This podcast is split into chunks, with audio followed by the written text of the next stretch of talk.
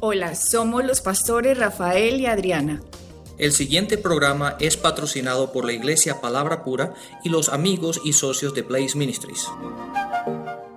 Hola, bienvenidos a Blaze Ministries con Rafael y con Adriana trayéndote las buenas nuevas del Evangelio de Jesucristo. Eh, te invitamos a nuestra página web www.blazeministries.net donde puedes descargar todas las enseñanzas que han salido hasta hoy. Ya puedes eh, ponerlas en tu MP3, las puedes grabar en CD, ya puedes regalar el CD a tus amigos, a tus familiares, para que empieces a ser un distribuidor de las buenas noticias de Jesucristo y de su Evangelio. Eh, también puedes eh, inscribirte en la sección de devocionales donde de lunes a viernes te estaría llegando una palabra, un versículo bíblico con la explicación para que medites en ella en el transcurso del día. Si quieres hacerte socio de este ministerio, también nos puedes escribir a Rafael o a mí para que eh, te demos las indicaciones de en dónde puedes poner tus ofrendas. Si vas a nuestra página web, ahí hay una parte que dice donaciones y en donaciones si tienes tarjeta de crédito lo puedes hacer. También si no tienes tarjeta de crédito y quieres ayudar a que estas noticias del Evangelio sean expendidas, pues como te dije, puedes escribir a la página web de Rafael, a la el correo electrónico de Rafael o a mi correo electrónico para darte las indicaciones. Rafael, quiero que expliques un poquitico más de acerca de Blaze Ministries, cómo funciona en Estados Unidos para que la gente sepa que si llegan a poner dinero en Blaze, no se va a ir para el bolsillo de Rafael y el bolsillo de Adriana para que para que se paguen las cuenticas, Rafael, que ellos tienen. Sí, bueno, Adriana, aquí en Estados Unidos, el Blaze Ministry, que lleva funcionando ya bastantes años, es un ministerio, es un ministerio que funciona como una iglesia, aunque no somos una iglesia en Estados Unidos, somos un ministerio, pero estamos fundamentados bajo las leyes de Estados Unidos eh, y aquí en Estados Unidos, pues esa clave o ese concepto se llama el 501c3. Y eso básicamente es una, una, condición que el gobierno te da, que tú tienes que, hay una cantidad de requisitos que tienes que cumplir como ministerio, es sin ánimo, sin ánimo de lucro, ¿verdad? Y lo que, y, esos guidelines, esas lineamientos. esos lineamientos tienes que cumplirlos, ¿verdad? Y de hecho, el año pasado, cada cierto tiempo, uno tiene una mm, auditoría del gobierno y la que, los que ellos básicamente vienen a tu, te, piden una cantidad de información a tu contador y a ti tienes que proveer una cantidad de reportes y, prove y, probarle al gobierno de que tú todavía sigues funcionando bajo, esas, bajo esos, lineamientos. esos lineamientos, esas leyes, para poder mantener tu estatus.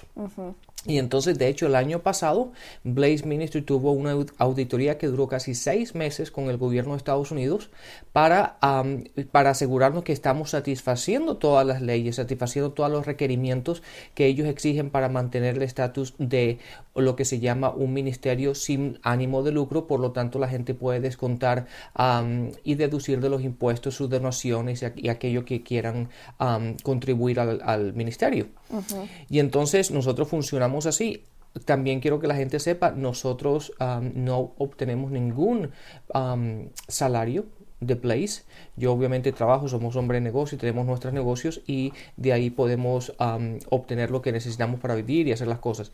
Todo el dinero que entra directamente a Blaze por medio de las donaciones, de las conferencias, de las iglesias que diezman en, nuestros, en, el, en el, ministerio, la gente que está aprendiendo y entiende la palabra y está ah, donando y haciendo donaciones al ministerio, todo, todas esas finanzas van directamente para poder seguir expandiendo el reino de Dios. Entonces, Rafael, el 100% de las personas que donen o, ofrenden dentro de Blaze Ministries cuánto dinero, qué porcentaje del dinero va para la expansión del reino de Dios. El 100% porque nosotros como no tenemos, no, no tenemos salarios ni tenemos otras personas trabajando para nosotros, en este caso todos lo hacemos nosotros, el 100% de lo que entra se utiliza para ello. No tenemos gastos administrativos y todo eso. El, los gastos administrativos son mínimos, mínimos. Yo creo que no llega ni al 1% del porque generalmente todo lo hacemos nosotros.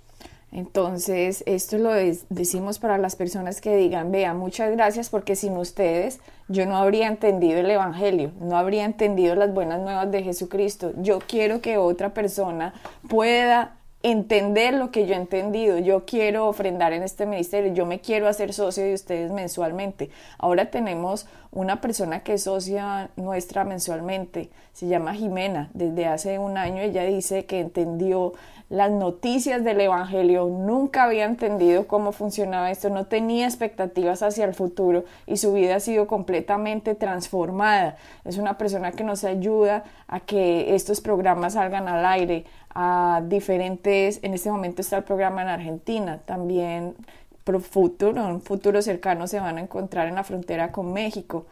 Y pues queremos que esto también siga abriéndose, más canales de, de, radio, más canales o en la televisión. A nosotros nos han invitado ya, hemos salido al aire en 60 países con el canal Enlace, nos invitaron a Houston, unas personas ofrendaron para que esto fuera posible.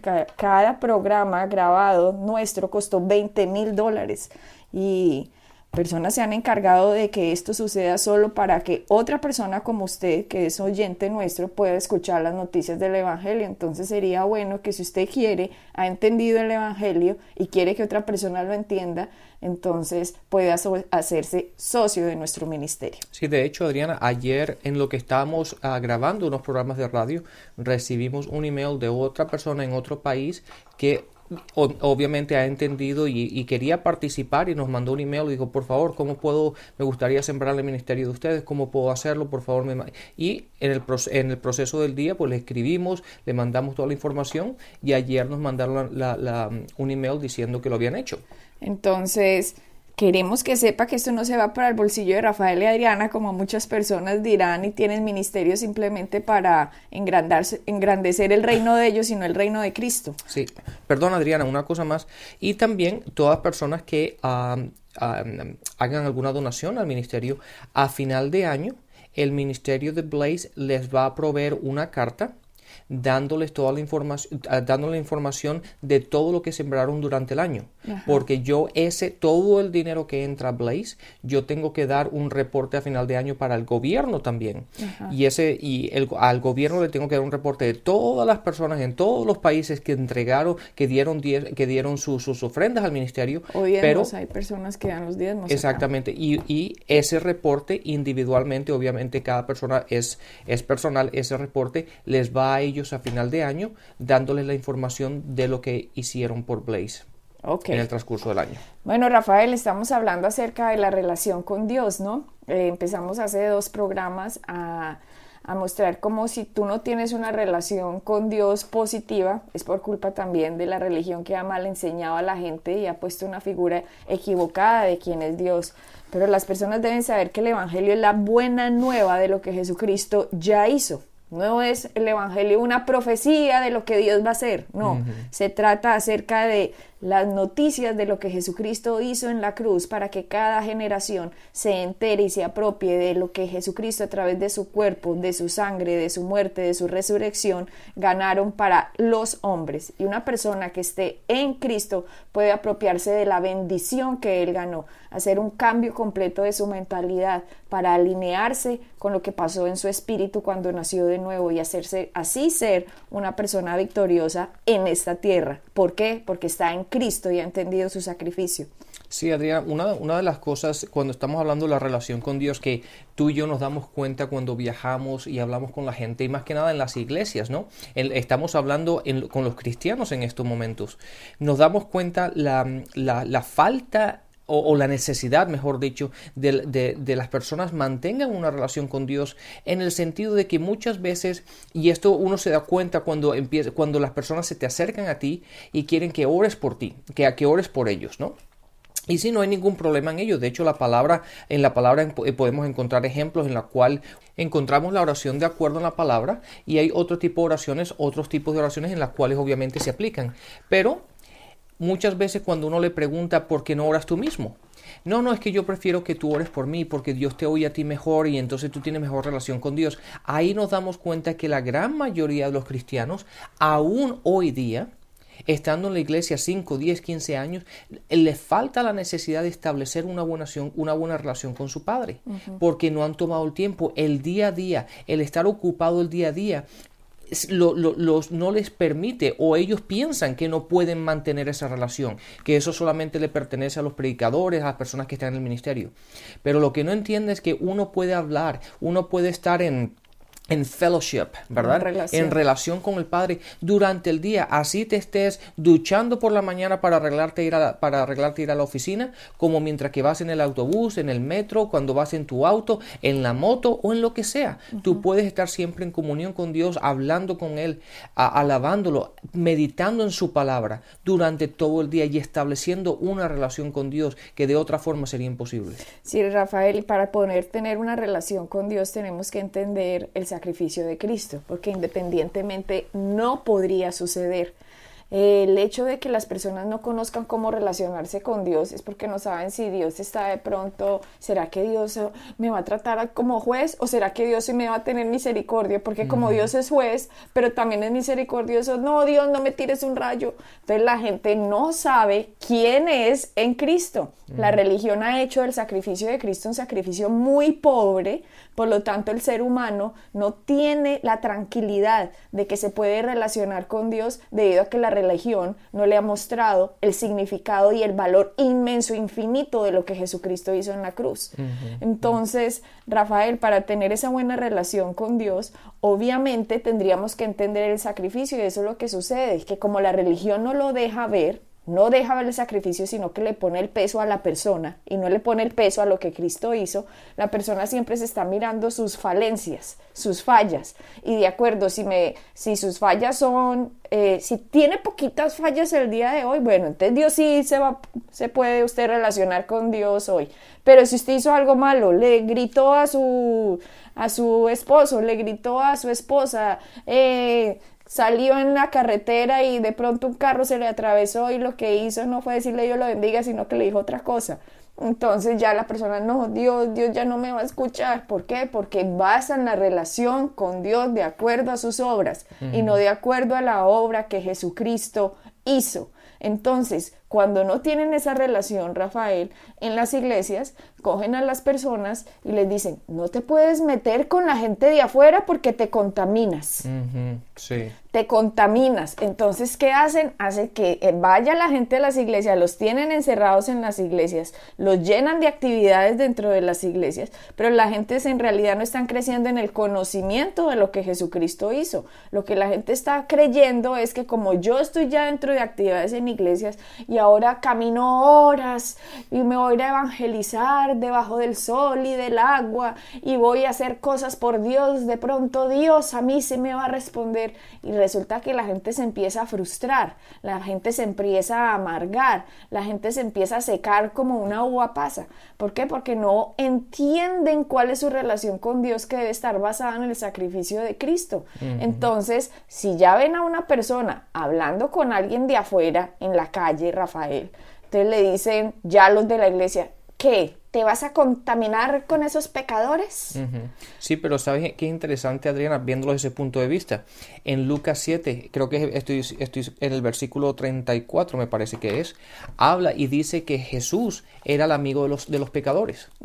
Entonces, qué raro que es, es, un poco, es un poco raro, ¿verdad? Que hoy día traten de mantener a los cristianos nada más con los cristianos y no que se relacionen con el mundo, ¿verdad? Para que el mundo se dé cuenta de que nosotros tenemos algo que ellos necesitan, pero nos tratan de mantener todos en una, en, una cajita, aislados del mundo, cuando nosotros la palabra dice que nosotros somos la sal del mundo. Es en Lucas 7, 34. 34, que habla, dice que Jesús... Vino el Hijo del Hombre que come y bebe y decís, este es un hombre comilón y bebedor de vino amigo de publicanos y de pecadores. Amigo, mira, y, ves eso, y, y hoy día lo tratan de mantener a los cristianos como alejados del mundo para que, como tú dijiste, no se contaminen. Claro. Pero, ¿por qué? Pero ¿por qué es esa razón? Por la falta y por la, la, falta de conocimiento y la necesidad de que las personas por sí mismas establezcan una relación con Dios como debe ser. Claro, entonces, ¿qué hacen? Entonces los tienen corticos en las iglesias, los tienen como usted no puede hacer esto, usted no puede hacer aquello, no puede trabajar, no puede estudiar, no se puede meter en el mundo, no puede hacer nada. ¿Para qué? Para tenerlos como en una burbuja, digámoslo así, en una burbuja, porque la gente como no sabe ni quién es en Cristo, ni qué significa ser nacido de nuevo, ni qué significa transformar la mente, ni qué significa ser la justicia de Dios, no tienen ni idea de nada, solo saben de un Cristo que crucificaron, que hizo un poquitico de obra delante de Dios, pero a mí me toca hacer el otro porcentaje que le hizo falta a Cristo, porque más o menos así es como lo perciben. Entonces mantienen a la gente en una burbuja que no salga que no realiza la función de la gran comisión, que es ir al mundo a predicar. No, ¿qué pasa? Hay una mano de dirigentes dentro de las iglesias que lo que no estudiaron, nunca trabajaron, a veces ni terminaron el colegio muchos, entonces llega una persona que se convierte al Señor y cree, siente, porque como tienen el Espíritu Santo dentro de ellos, pero como nadie les ha dicho cómo funciona el Espíritu Santo, Rafael, de que el Espíritu Santo nos enseña nos dirige, nos muestra cosas por venir. El Espíritu Santo nos da paz, nos da tranquilidad en las decisiones. Como no le enseñan a la gente a depender del Espíritu Santo, sino que los enseñan a depender de una persona como en el Antiguo Testamento. Entonces una persona, por ejemplo, yo quiero y siento dentro de mí que quiero estudiar y quiero ser médico por ejemplo, quiero perseguir esa carrera porque eso es lo que me quema por dentro. Entonces yo voy delante de mi eh, pastor o profeta o evangelista o lo que sea. el líder y le dice, mira, yo quiero seguir esto por dentro, yo siento que debería hacer esto. No, no puedes hacer eso. Porque o es el mundo o la iglesia. Escoge. Claro, una persona que ni terminó el estudio, ni, ni, ni nunca trabajó, ni nunca hizo nada porque así la religión lo hizo crecer. Entonces ahora hace y repite los mismos errores, Rafael.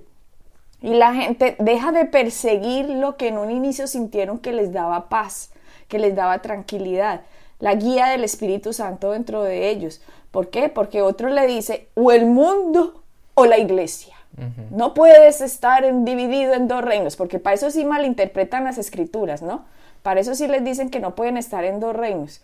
Entonces empiezan a frustrar una cantidad de gente y no persiguen sus sueños, no persiguen lo que sentían paz, no persiguen la voz del Espíritu Santo dentro de cada uno de ellos, sino que empiezan a perseguir la voz del día adelante que les dice qué pueden hacer y qué no pueden hacer y frustran y amargan a una cantidad de gente. ¿Y qué sucede? No se cumple lo que dice en Mateo 5, que nosotros somos la luz y la sal del mundo. De hecho, vamos a Mateo 5:14, dice, vosotros sois la luz del mundo. Una ciudad asentada sobre un monte no se puede esconder, ni se enciende una luz y se pone debajo de un almud, sino sobre el candelero y alumbra a todos los que están en la casa así alumbre vuestra luz delante de los hombres, para que vean vuestras buenas obras y glorifiquen a vuestro Padre que está en el cielo. Estas son palabras de Jesucristo. Jesucristo está diciendo que una luz no se pone debajo de una mesa. Claro. Y eso es lo que está haciendo la gente de, de, las iglesias. No te contamines con el mundo. No puedes estudiar, no puedes trabajar, o el mundo o la iglesia. No, no, no, no. Qué patrañas. Aquí está diciendo que nosotros somos la luz y la sal del mundo. ¿Para qué? Para salir, para que en el colegio nosotros mostremos a Cristo, para que en la universidad mostremos a Cristo, para que en nuestro trabajo mostremos a Cristo. ¿Cómo más vamos a hacer luz y sal dentro de cuatro paredes en una iglesia? ¿Para hacer luz dónde? No, una luz se prende donde hay oscuridad. Por eso somos luz. Del mundo del mundo. Correcto. No luz de la iglesia. O sea, y no se necesita porque tenemos e, e, es en el mundo donde tenemos que dar la luz. Pero, ¿sabes qué, Adriana? Estaba pensando ahora en lo que tú estabas hablando. Es, es así. ¿Cuántas personas se nos, se nos han acercado y nos han escrito pidiéndonos, la, pidiéndonos su opinión, a nuestra opinión o, o pidiéndonos nuestra guía sobre decisiones que esas personas tienen que tomar? Y lo que nosotros lo, primero que hacemos, yo no te voy a decir lo que tú tienes o no tienes que hacer.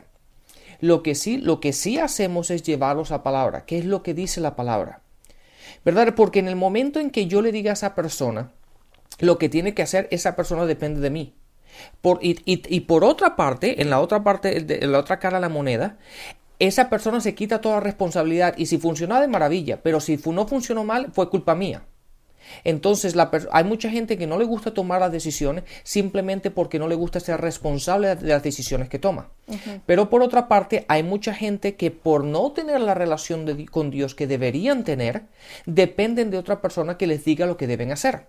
En vez de ir a la palabra, y buscar lo que dice la palabra en esa situación. Obviamente hay situaciones en nuestro, en nuestro día a día que la palabra específicamente no nos dice esto es lo que tienes que hacer. En otros casos sí, la, la, palabra es muy específica y muy clara en cómo debemos actuar en nuestra vida.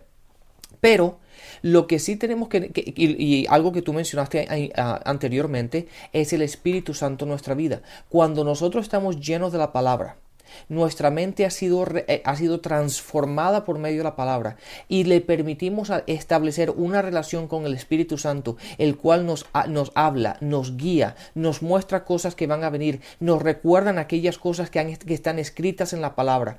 Cuando tenemos nuestra mente renovada a ese punto y podemos caminar con Dios en la, y estar seguros de la relación y establecidos en la relación que tenemos que debemos tener con Él, todo aquello que tú y yo hagamos que sintamos paz, síguelo, síguelo.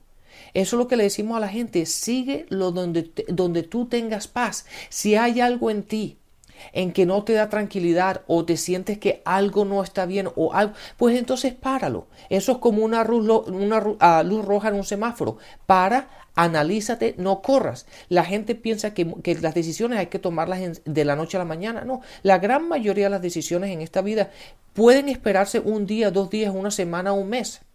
¿Verdad? Entonces simplemente busca la paz de Dios, llénate de la, de, la, de la palabra de Dios, busca la guía del Espíritu Santo, ora en lenguas y busca esa paz. Y, y cuando encuentres esa paz, síguela, porque eso es un camino seguro.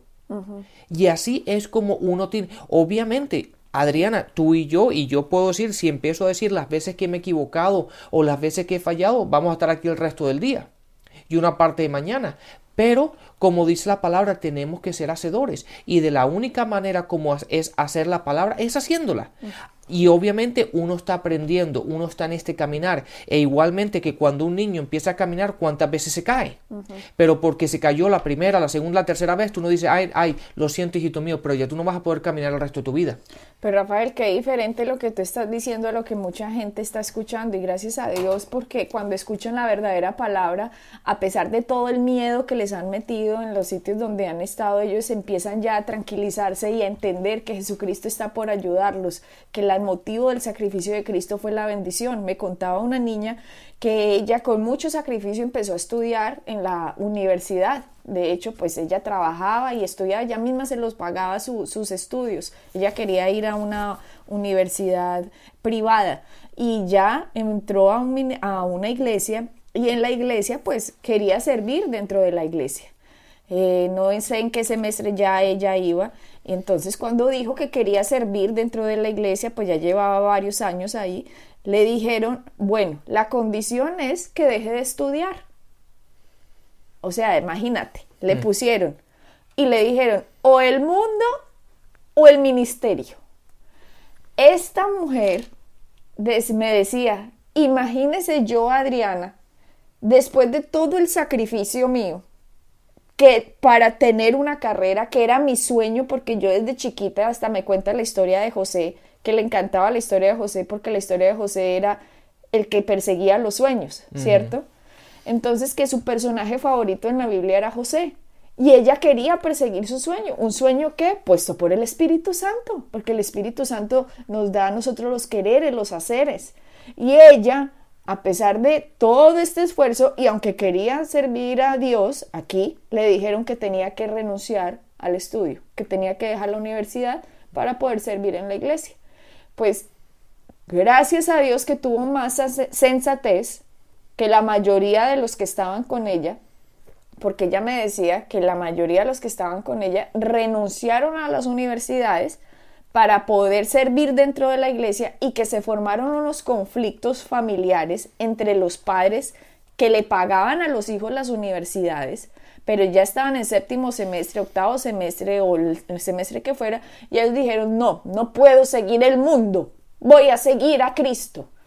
Miren, esto no es así, esto no es así. Esta mujer, como te digo, tuvo mayor sensatez. Ella dijo, no, pues entonces me siento, seguiré asistiendo a la iglesia, pero yo no puedo terminar, dejar de terminar mi carrera. Yo ya estoy casi para terminar mi carrera. Pues terminó su carrera, Rafael. Ahora, hoy en día, que está con esta luz del Evangelio, da gracias a Dios por no haber seguido lo que estas personas les decían que tenían que escoger que escoger o el mundo o el ministerio. Y lo mismo ha pasado. Tú puedes contar historias de personas que cuando me estabas contando en un país que queda en el centro de Sudamérica, en el cual estuviste visitando el año pasado, que era un hombre director de eh, que dirigía una iglesia y él era el que el gerente de un banco. Sí, era un gerente de un banco y tenía varios negocios y entonces pues la denominación llegó un momento en que le dijeron que ya no podía, no, perdón, él era, él, él era un gerente de un banco y tenía varios negocios, y, pero tenía un llamado, él quería, él ya estaba envuelto en el ministerio en cierto punto, pero quería ser pastor y tenía, tenía esa, esa, necesidad, ese sueño, que este, tenía eh, ese llamado de pastor. Entonces cuando fue a hablar con sus líderes, le dijeron, bueno, me parece bien, obviamente ah, si, lo vas a hacer a tiempo completo, no puedes ser el gerente del banco. Y entonces él le dijo, bueno, pero puedo mantener mi negocio porque eso es algo que yo puedo hacer en mi tiempo. Le dijeron, no, tienes que quitarte todos los negocios porque o es el evangelio o es el mundo. ¿Y, este señor tiene una iglesia de, de, varias miles de personas ahora, pero el hombre, yo me reuní con él, estuve ahí varios días y estuve con él y la esposa, y los dos frustrados porque a los dos les encantan los negocios, que él quiere hacer negocios, pero la denominación no se lo permite. Y entonces el hombre me decía, yo decía, Rafael, yo sueño con hacer negocios. Y eso es así. Pero date cuenta, Adriana, que en este mundo se necesita gente a todo nivel. Hay gente que le encanta ser bancarios, hay gente que le encanta trabajar con computadoras, hay gente que le encanta ser pilotos, hay gente que le encanta trabajar con las luces en las iglesias. Y los necesitamos a todos. Entonces cada uno tiene un llamado, cada uno tiene una pasión, pero eso no implica que o haces una cosa o sirves a Dios, no. Dios ha puesto eso en ti para que tú seas una luz en donde tú estés. Y puedas, eh, y que la gente a tu alrededor pueda ver qué es lo que ha hecho Cristo en tu vida y tú seas una luz para ellos porque tu caminar, tu forma de hablar, tu forma de ser, les va a decir a ellos de que tú tienes algo que ellos necesitan. Así es. Pues Rafael, vamos a seguir con este tema y tal vez con más eh, ejemplos de la gente, lo que nos ha ido contando por dónde vamos yendo para que puedan despertar y a lo mejor esto le puede ayudar a usted como oyente. Si tiene un sueño, siga la voz del Espíritu Santo dentro de usted persiga eso. Cristo no lo pone a escoger de esa forma y vamos a explicar más a fondo eh, esto en nuestro próximo programa. Bueno, así que Adriana, bueno, llegamos una vez más al final de este, así que bendiciones y hasta la próxima. Bendiciones. Pueden bajar nuestras enseñanzas en www.iglesiapalabracura.com y visitarnos en nuestra sede en la calle 21326.